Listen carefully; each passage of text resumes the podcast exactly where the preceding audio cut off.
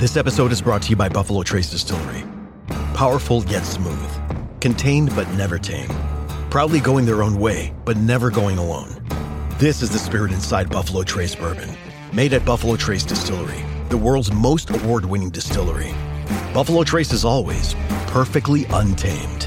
Distilled, aged, and bottled by Buffalo Trace Distillery, Franklin County, Kentucky. 90 proof, 45% alcohol by volume. Learn more at buffalotracedistillery.com. Please drink responsibly.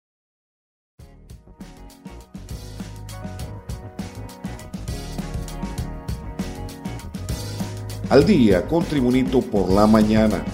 A continuación, la actualidad informativa nacional e internacional este jueves 10 de noviembre de 2022. Ante la falta de medicamentos que reportan los hospitales públicos, la presidenta del Colegio Médico de Honduras, Elga Codina, advirtió que el pueblo hondureño está pagando las consecuencias de un grupo de personas que tal vez no están capacitadas para desempeñarse en sus cargos. Señaló que el ministro de Salud, José Manuel Matiu, ha girado instrucciones para habilitar los procedimientos de compra de fármacos, sin embargo no hay respuestas rápidas. Al respecto, Codina consideró que hay personas alrededor del ministro que quizá no están capacitadas para ostentar sus cargos en la Secretaría de Salud. Este es el reporte de noticias de Tribunito por la mañana. Fiscales de la Unidad Fiscal Especializada contra Redes de Corrupción UFERCO, junto con la Agencia Técnica de Investigación Criminal ATIC, ejecutaron ayer la operación Las Moiras. Mediante la operación Las Moiras se aseguraron e incautaron un total de 103 bienes, sociedades mercantiles y productos financieros a exfuncionarios públicos, entre ellos la extinta exfuncionaria de Comunicaciones y Estrategia, Hilda Hernández. Las acciones son tras una orden del juzgado de privación de dominio de bienes de origen ilícito y las mismas corresponden a 56 bienes inmuebles, 5 sociedades mercantiles, 14 productos financieros y 29 vehículos autobuses situados en los departamentos de Francisco Morazán, La Paz, Santa Bárbara, Cortés y Atlántida, así como en Estados Unidos donde se identificaron una empresa, una cuenta bancaria y dos condominios. Más noticias con Tribunito por la mañana. El hondureño Denis Mazanares continúa su creciente carrera en Europa. El joven se dio a conocer gracias a su increíble participación en España Got Talents, donde consiguió un boleto de oro para avanzar automáticamente en la competencia y dicho talento le abrió las puertas de la Escuela Superior de Canto de Madrid. El Catracho se convirtió en el primer hondureño en formar parte de la prestigiosa institución, la Escuela Superior de Canto de Madrid, la cual es reconocida a nivel mundial. Recientemente deslumbró con su voz en el Festival de Ópera en Alemania. Dennis tuvo participación el 15 y 18 de septiembre, donde su desempeño fue magistral. Más noticias con Tribunito por la mañana.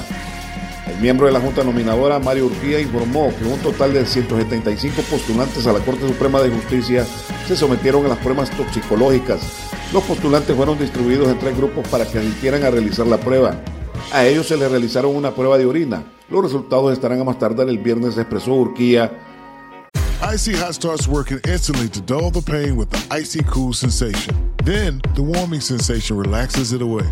Feel the power of Icy Hot's contrast therapy. Ice works fast, heat makes it last. Icy Hot. Miembro de la Junta Nominadora de Candidatos a Magistrados de la Corte Suprema de Justicia. Más noticias con Tribunito por la mañana.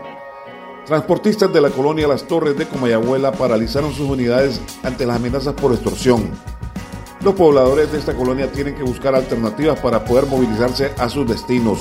Los conductores señalan que temen por sus vidas, tienen familias y por lo que prefieren paralizar sus unidades.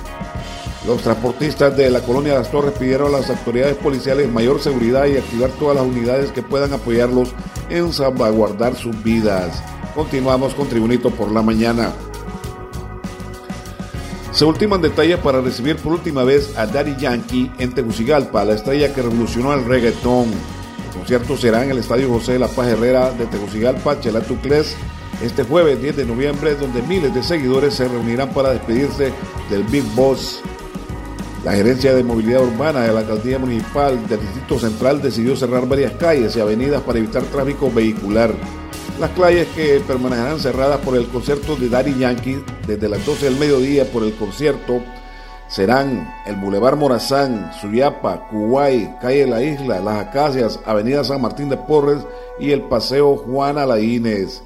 En las noticias internacionales desde San Salvador se informa El presidente de El Salvador, Nayib Bukele, aseguró la noche de este miércoles que organismos internacionales, entre ellos la Corte Interamericana de Derechos Humanos, tratan de bloquear el trabajo del gobierno contra las pandillas.